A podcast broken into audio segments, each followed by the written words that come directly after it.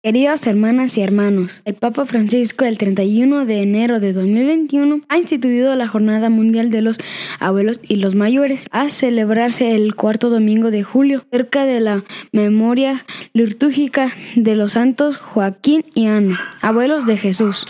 Por lo tanto, le compartimos la siguiente reflexión. Cuarta reflexión, los tres pilares.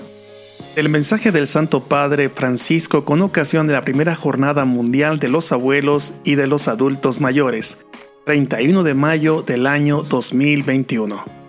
Como he repetido en varias ocasiones, de la crisis en la que se encuentra el mundo, no saldremos iguales, saldremos mejores o peores. Y ojalá no se trate de otro episodio severo de la historia del que no hayamos sido capaces de aprender.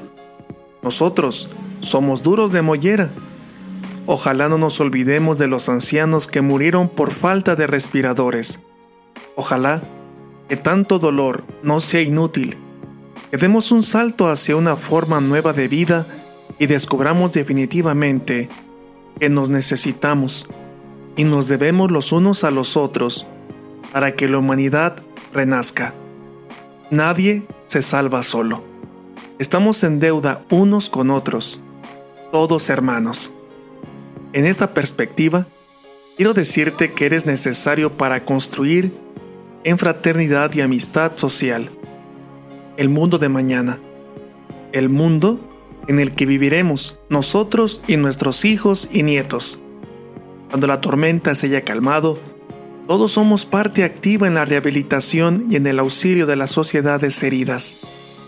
Entre los diversos pilares que deberán sostener esta nueva construcción, hay tres que tú, mejor que otros, puedes ayudar a colocar.